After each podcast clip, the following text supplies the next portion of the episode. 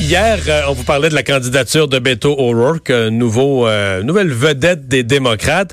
Et une des choses, en fait, c'est Élise Jeté dans son boss qui nous avait parlé de ça, que le type est associé au mouvement punk. Il faut regarder ça plus à fond sur le plan musical. Stéphane Plante, de la chronique 10 dur, est avec nous. Salut. Salut. bon, lui-même a été dans le monde de la musique. Donc, il est à la fois ex-musicien et admirateur de. Il y a deux façons oui. liées au mouvement punk. Ben en fait, euh, il a cité souvent les, les, les, politiciens comme ça, montant, ils vont citer d'autres politiciens. On va souvent citer Abraham Lincoln aux États-Unis ou d'autres présidents.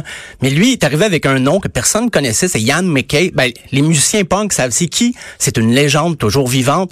Mais Beto O'Rourke a mentionné ce gars-là dans une conférence en disant, je m'inspire de son éthique, sa méthode de travail, parce que c'était vraiment du punk qui avait une éthique de, tu dois le faire toi-même, tu t'organises et c'est pas le punk fin 70 où c'était plus nihiliste, le monde va s'écrouler, à quoi bon euh, le positivisme? Non, Yann McKay, c'est vraiment un punk qui se prenait en main, qui a parti son étiquette de disque et c'était très indépendant. Et justement, euh, Beto O'Rourke s'est inspiré lui-même, il y a eu un groupe dans les années 90 pour faire de la musique comme ça, où tu te prends en main tout seul, tu fais tes choses, t'attends pas l'industrie, les majors s'intéresser à toi, t'as pas besoin de passer à la radio, tu fais tes petits shows toi-même dans ton coin, et c'est ça qui l'inspire beaucoup pour sa propre campagne. Donc euh, c'est assez, c'était drôle parce que personne s'attendait à ça. La semaine dernière, je parlais avec Vincent Dessureau de Nickelback qui surgissait dans un, un débat, euh, mais Nickelback, les gens connaissent oui. pour les bonnes ou mauvaises raisons, mais Minor Threat, qui est le, le groupe de Ian McKay, si on n'a pas suivi la musique punk des années 80, c'est difficile. Et euh, ben, j'ai un extrait aussi de son groupe Fugazi de Yann McKay dans les années 80, fin 80. J'ai pris un extrait quand même, euh, c'est punk, mais euh, ça s'écoute bien.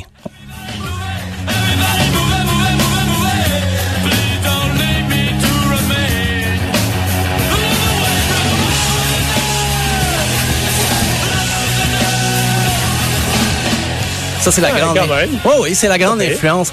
C'est certain qu'on est loin là, dans la campagne. Il y a 13 candidats encore là, pour la 2000, l'élection 2020. Mais, mais le message punk en général, pour, pour quelqu'un qui est de loin, qui le message punk en général n'est pas nécessairement positif politiquement. Là. Non, ben il peut faire peur. Maintenant, je vais résumer ça. Oui, oui, oui. Ben, c'était souvent très nihiliste. Le, discours punk, il y en a pas d'avenir de toute façon. Mais lui, s'est inspiré vraiment de groupes qui, au contraire, travaillaient très fort pour faire valoir. Mais ce serait quoi le message de ces, ces néo-punk, ces punk de prise en main? C'est un message. Le message des chansons, c'est plus, c'est moins, c'est euh, c'est moins noir. Là. Classe, euh, la working class, la classe ouvrière. Donc, vous avez le droit de vous prendre en main. Attendez pas que les euh, le mainstream, les grosses compagnies s'intéressent à vous. Je comprends. Donc, toi, tu l'appliques.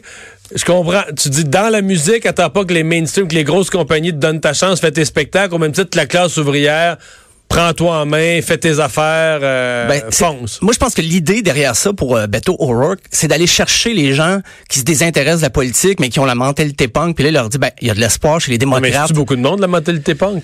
Euh, aux États-Unis, il y a une scène quand même euh, ah importante encore aujourd'hui. C'est le label de... Mais c'est-tu beaucoup de monde?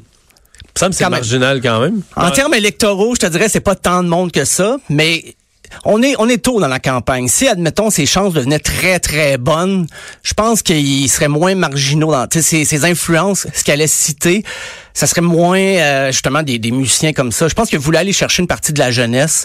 Puis, comme je disais euh, un peu plus tôt, lui-même a joué dans un groupe qui était contestataire à l'époque. Et euh, c'était un peu plus calme, quand même. C'était dans les années 90. on l'a écouté hier, son groupe. Là. Foss? OK, oui. on, peut, on peut le réécouter. On peut écouter un petit extrait.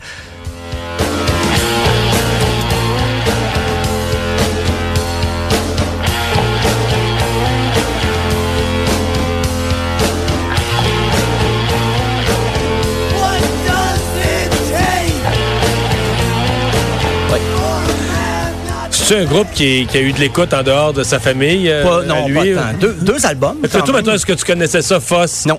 Non. Non, ça n'a pas eu d'existence, là. Non. La plupart des commentaires euh, qui, qui surgissent, c'est si c'était pas le groupe de Beto O'Rourke, on n'entendrait pas parler. Il y a le batteur, par contre, lui a fondé At the Drive-In après qu'il a connu un peu plus de, de succès. Mais Beto O'Rourke, c'est juste parce qu'il a fait partie de ce groupe-là qu'on entend parler aujourd'hui. En même temps, tout ça, c'est punk, c'est contestataire, puis tout ça.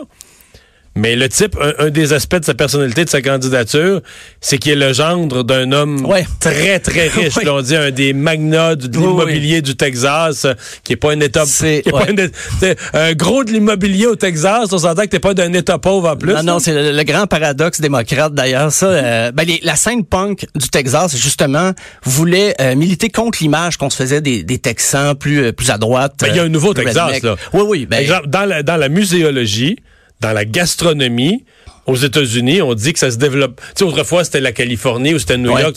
Maintenant, là, as des villes comme, comme Austin, San Antonio, ben sont des villes très reconnues pour les arts, les musées, plein de nouvelles, des galeries d'art, la, gastronomie, la musique aussi, ah des festivals de musique très beaux. Tu sais, il y, a comme deux Texas. Le Texas plus pétrole, business, euh, Houston, et tout ça.